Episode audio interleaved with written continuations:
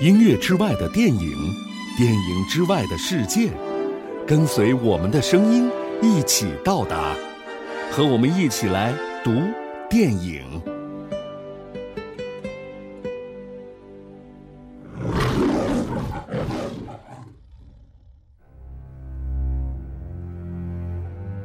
肖申克的救赎》这部电影是根据著名的作家 Stephen King 的原著改编。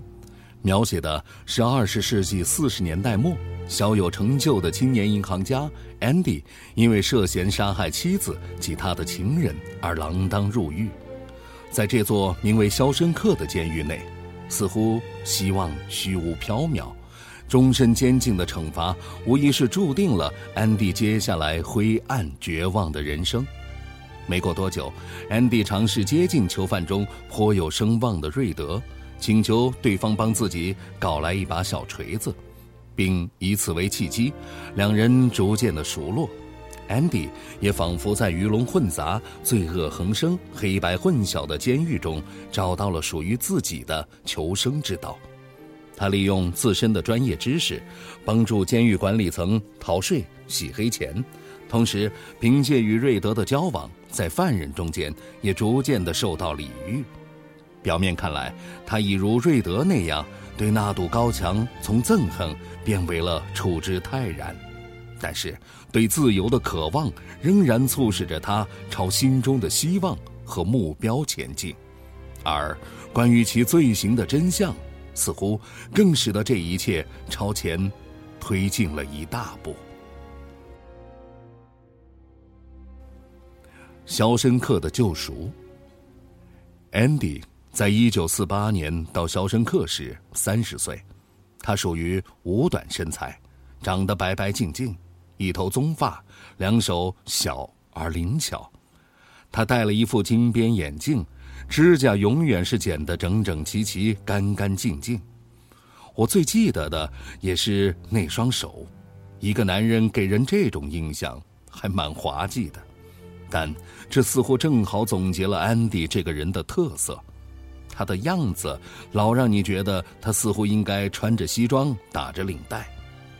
他在没进来之前是波特兰一家大银行的信托部的副总裁，在保守的银行界，年纪轻轻就坐上了这个位子，可以说是前程似锦。尤其是在新英格兰这一带，保守的风气更是十倍于其他的地方，除非你是个精神萎靡的秃头中年人。不时整整西装裤上的线条，唯恐不够笔挺，否则很难得到当地人的信任，让他们把钱存到你的银行里。Andy 则是因为谋杀了他的老婆和情夫而被关进来的。我相信我在之前说过，监狱里的每个犯人都声称自己无辜，他们只不过是碰上了铁石心肠的法官、无能的律师、警察的诬告。而成为了受害者，再不然就是运气实在太坏了。尽管他们手按圣经宣誓，但却口是心非，像电视布道家那样信口开河而已。大多数的囚犯都不是什么好人，无论对自己或对别人都没什么好处。他们最大的不幸就是被生到了这个世界上来。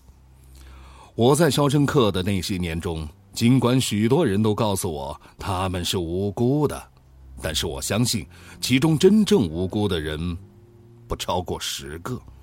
安迪·杜芙尼就是其中之一。不过，我也是经历了很多年之后才相信他的无辜。如果1947到48年间，波特兰高等法院宣判他的案子时，我也是陪审团的一员，我想。我也会投票赞成，将他定罪的。